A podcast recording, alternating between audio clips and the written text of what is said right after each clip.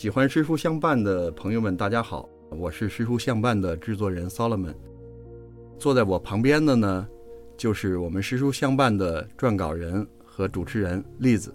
大家好，在这个做这档节目，或者是说写这些文稿之后，我知道你可能会有一些相对来说比较系统的去做一些工作。那这个工作之后和之前，你有没有什么不同的感受呢？有，或者是有没有什么新的感悟或者是发现？呃，我觉得还是有的。就是这个东西呢，就是它也是一个学习和分享的过程嘛。在这个过程中，我觉得比较突出的就是，其实有一些呃作者哈，有些诗人也好，这个词人也好，其实我们都是非常熟悉的，非常熟悉的。不仅是我非常熟悉，可能大家也非常熟悉。嗯，例如，例如，比如说杜甫，比如说苏轼，比如说李清照。这是我们非常非常熟悉的，但是无论多么熟，当你再一次看他的作品的时候，首先有可能你会发现，你可能以前没有注意到的作品，嗯，对吧？这是可这是很有可能发现的。还有一些呢，其实比如说像李清照的作品、杜甫的作品，其实我们很多人很小的时候就读过，嗯，但是实际上是你可能不同的年龄在读它的时候，你可能感悟是不一样的，对。就是可能举另外一个例子吧，我可能我觉得可能更好的能说明这个，比如说我们说《红楼梦》，对吧？嗯，很多人可能小的时候看过小人书，看过巴西版的电视剧，对，还有很多人可能看过原文，看过原著，还有人可能连脂砚斋的点评的都看过，对不对？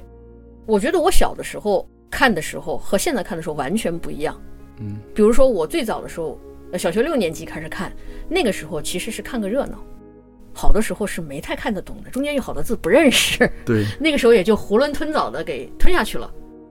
好，然后再大一点呢，我记得当时郑渊洁出过出过一个儿童版的，就儿童版的呢，他把一些呃，就是他认为不太适合儿童看的东西就摘掉了。对我补充一下，郑渊洁是大陆非常有名的一个儿童的童话的一个作家，哎，对，童话作家，对对对。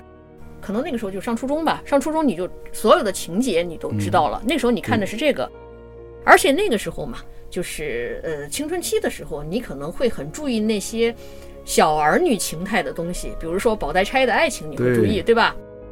再大了一点儿，你有了一定的阅历，你你可能这个东西你就不是很感兴趣了，你可能会注意的是世态人情。嗯，我觉得可能。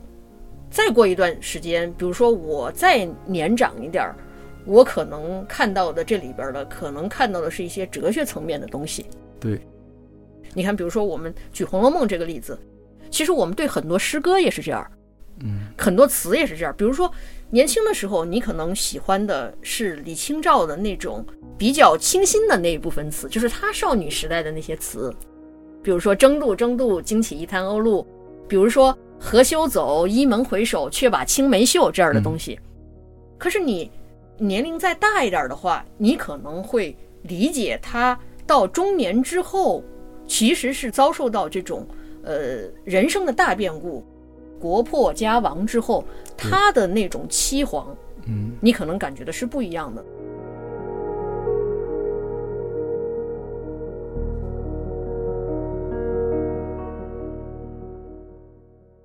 所以我就说，每当我们每多读一点，呃，多知道一点，你可能就会有更深一层次的感悟。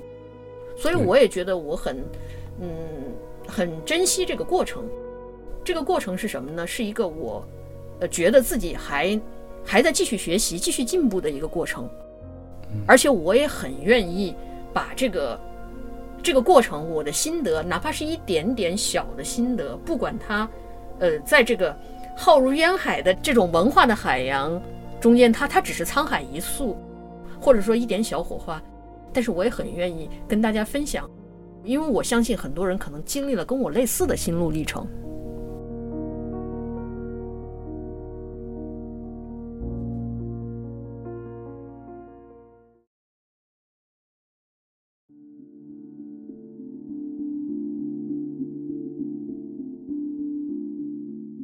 我们之前都会背过一些诗，都知道一些非常耳熟能详的名字，像李白、杜甫、陆游、李清照、苏轼，但是呢，就是从我的角度来说，我总觉得他们只是一个概念，或者这个只是一个非常熟悉的名字，知道他是唐朝的或者是宋朝的。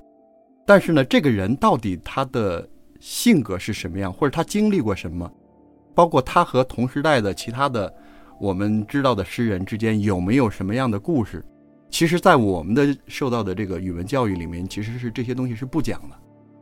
这个节目里面，呃，在读诗的过程中，偶尔还会跟大家分享一下这个诗的背景，甚至有的时候还会讲一两个小故事。有的时候会突然觉得，哦，他跟他还有互动。哇，这个这个诗人和那个诗人他们是好朋友，我就觉得，哎呦，突然之间就这些人慢慢的好像从书本中一点一点的清晰了，一点一点活过来了。这个背后是不是你也发现了一些之前我们不太了解的一些关于人的一些故事？就是可能很多人的这种学习经历哈，就决定了我们可能嗯会产生你刚才说的那种情况，就是我们过去的这种国文教育。它是基于教材的一个教育，对吧？基于教材呢，它可能呃每年它给你选入课本的都是有限的作者，对吧？然后呢，在选的这个过程中呢，那既然我们是有限的，我们一定会去选名家名作，对吧？会去选一些有名的作者，有名的作者我们一定要去选他所谓的代表作，对吧？那其实这个过程中呢，就造成了一个一个什么样的后果呢？就是我们永远会。概念化的理解或者片面化的去理解某些作者，嗯，比如说，几乎所有的人大家都会背《大江东去》，几乎所有的人大家会“明月几时有”，对，但是大家就不会，可能都没有注意到苏轼也会写他的这种寒食语这样的，可能过两天我们寒食节的时候会会会会来读，呃，比如说李清照，比如说杜甫，杜甫大家可能永远记得的是他忧国忧民的那些。就会忽略掉他曾经也是过过一段很舒心、很很洒脱的年轻的时代的日子。对你感觉好像杜甫生下来就是一个苍老的老人。对，其实这个李白比杜甫大，但是所有人都会觉得李白是年轻的，对，杜甫是年老的。为什么这样呢？就是因为我们读到的作品，因为选杜甫永远选的是那种他忧国忧民而且很苦的那些。三吏三别，对吧？三吏三别，然后呃，自京奉奉先县。咏怀五百字，这就是说我有的时候选的，就是刚才回到很早，你刚开始你问我的那个问题，就是我以什么样的标准去选？我觉得，当然名家名作这是没错的，嗯，他之所以能称得上名作，一定肯定是代表他比较高水平的那一部分作品，对吧？但是呢，我们眼里不能只看他的这个名家名作，对，就好比说我们今天一说起昆曲，大家只能记得《鸟情思》这一段儿。其实昆曲一个存在了六百年的剧种，一定不止这一段，对吧？就像这个陆游一辈子写了留下来的有一万多首诗，他可能写的还更多，因为他自己增删过嘛，他自己编定了他的集子。最后我们可能大多数人记得就是诗儿吧。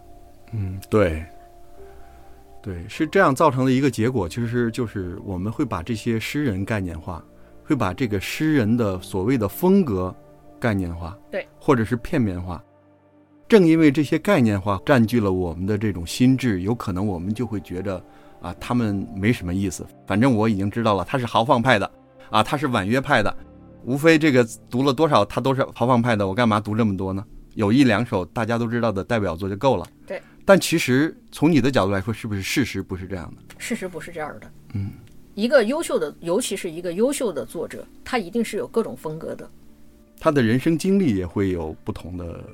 不同的这个阶段，对吧？对，不同的际遇，对他自己的这种嗯，可能对人生的有的时候他的认知可能都会发生变化。嗯，这可能以后我们讲到具体的作品的时候会会会会去讲，就是有的时候他年轻时代的作品和他后来晚年时候的作品，甚至都有很大的这种差别。对。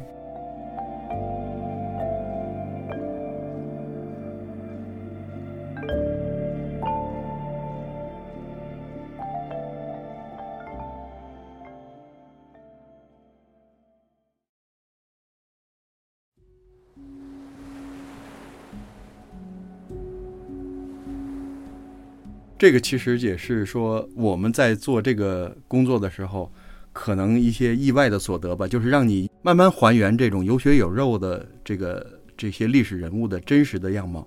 对你用的这个词儿很好，就是有血有肉。其实，任何一个作者，再伟大的作者，他毕竟是人，对吧？所以他可能他有他的某时某刻的那种困境也好，或者说他有一个人生的，嗯，一个发展阶段也好。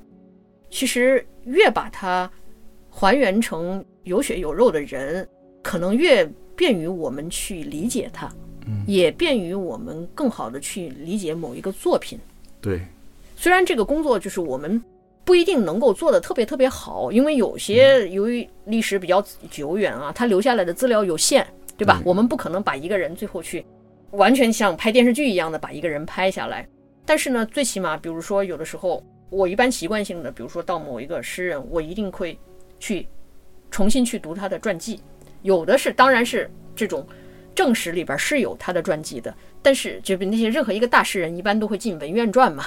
嗯但是如果说有一些作者他没有的，没有的，我就会去想办法去看一些，有的是笔记体，有的是一些诗话。所谓诗话，就是说我会去选一些呃同时代或者说他那个时代以后的这一些某些作者，有的时候是点评他的诗歌，有的时候是会去介绍他的一些故事，对，相当于古代的一些文学评论，呃，文学评论也好，对或者是说呃人人物散文，或者是说就是我与某某某二三事。对对对。话说回来，就是我们毕竟是一个诗书相伴的主体节目，是一个呃以分享诗歌来读诗这么一个赏析类的这个节目。我能感觉到，其实我们的篇幅有限，没有太多的这个时间来去岔开来去讲一个人的故事。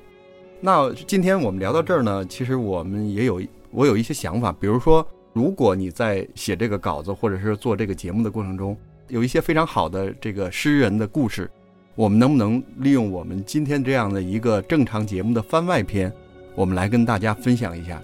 到时候我们再请这个例子来给大家讲一讲这个每一个诗歌、某一个文章后面的这种人物的故事。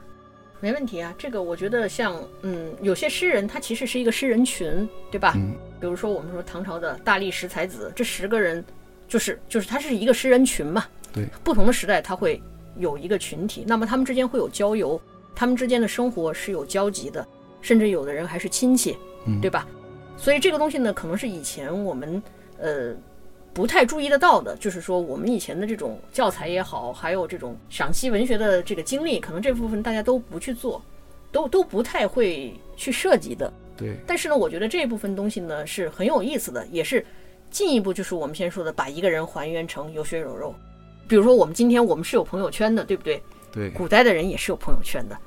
我们今天有亲戚，我们这个有可能家里边儿你这个父亲那一代会有会有他的一个朋友圈，然后恰好呢，我们父子呢这个东西还有传承。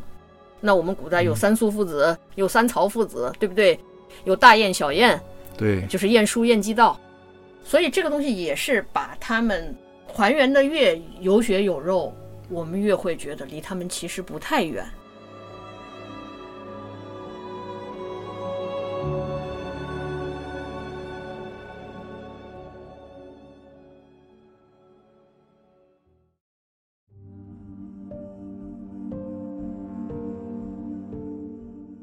们这个栏目名字叫“诗书相伴”，对吧？我们前面一直是只是聊了诗和书，对，还没太聊相伴。我觉得相伴呢，就是我觉得，呃，是我很重要的一个一个一个想法，就是在起这个频道的名字的时候，就是说我是希望，你看我们基本上按照一天一天一天，呃，每天每天来，对吧？对然后是希望跟大家一个相陪伴，比如说早上起床、这个时候听一首我们的节目，或者说晚上睡觉之前听一听，我就起到一个相伴的作用。我就是从一开始我就说，这不是说是要这个要告诉大家什么，或者说要要教大家什么。其实我没有这个能力来教什么。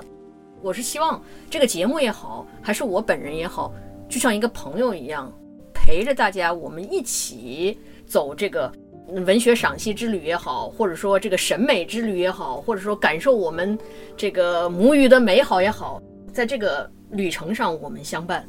对，其实今天呢，尤其是年轻人啊，就是生活的都非常不容易，就是这是一个竞争非常激烈的时代，也是一个变化非常快的时代。对，每个人其实是总是带着疲惫去入睡，早上一睁眼又觉得哇，又是一个一个要打拼的一天。其实，在我们去要结束这一天，要去上床睡觉的时候，其实那个短短的时间里面，那可能才是真正的一天里面属于我们自己的时间。在这个属于我们自己的时间里面，我们是不是可以读一点美好的文字，或者是听一些美好的这个诗歌，让我们给相当于给我们的心灵充充电，对吧？对，我觉得你这个比喻很好。行，那就接下来我们继续做我们的这个正常的节目、常态的节目。啊，对，还有一个可能大家比较关心的问题，就是就像我的一个朋友说：“哎呀，你们这个节目是不是太阳春白雪了？这个这个你们会不会坚持下去啊？好像有的人去关心经济怎么去赚钱，有的人关心娱乐啊，怎么让自己变得开心一点。说你们这个读古诗的，你们到底是怎么想的？是准备把它长期做下去吗？还是说做一做看看大家喜不喜欢，不喜欢就算了？呃，我从我本人。的角度来看呢，我还是希望长期做下去。嗯，呃，刚才比如说你说到的，就是呃，关心经济也好，就是关心娱乐也好，那部分工作，我觉得已经有很多人做了，而且他们做得很好。对，我觉得我也不擅长去做那个东西，我能拿出来跟大家分享的，可能就是今天我们看到的这样的 这一类的东西吧。就是说我能分享的是这个。另外呢，我觉得，呃。只要我这个在往后的日子，他这个这个我的兴趣爱好没有发生大的变化，没有发生巨大的变化，应该不会了。可能这个我就能坚持做下去。再另外的话，就是老实说吧，就是呃，这个中国古代的这种古典的文学，它其实是一个取之不竭的一个富矿。嗯，比如我们今天选的这些呃诗歌。其实都还没有选到很很早很早的诗歌《诗经》那个时代，对不对？对。我们从最早的《诗经》，一直到现代文学的时候，还有人在写古体诗，比如我们熟悉的这个郁达夫。对，他是郁达夫，他是现代文学史上的很伟大的一个作家，他也写古体诗。我们知道的鲁迅，这些过去这些，因为他是从呃，他们是这个旧学的功底很深厚，他们也是写。古体诗的嘛，所以我觉得这个其实可能在很长的一段时间内，这个这都是一个富矿，也可能随着我的认知，可能我会呃拓宽更多更多的可以选的一些一一一些一些素材。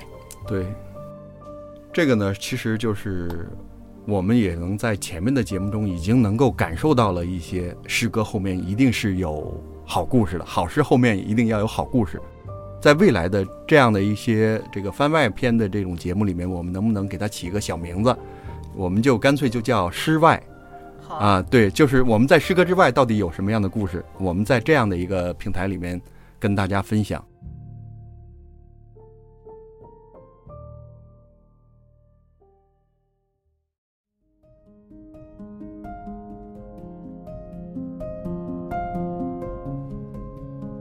今天呢，我们请栗子来跟大家分享了一下他做这档诗书相伴节目的一些，呃，所思所想所得。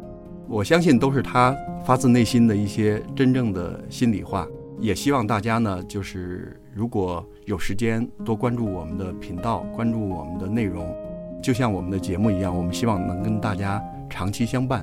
希望咱们下一次再接着在我们的这个室外的这个小平台上，再跟大家继续讲。诗歌之外的好故事，对，好，谢谢哦。对你那个室外可能还有一个功夫在室外这个意思吧？对，大概也有这个意思吧。我们希望这个大家能感受到我们是用了心的啊来做这个节目。好好好，谢谢谢谢。好，大家再见。再见。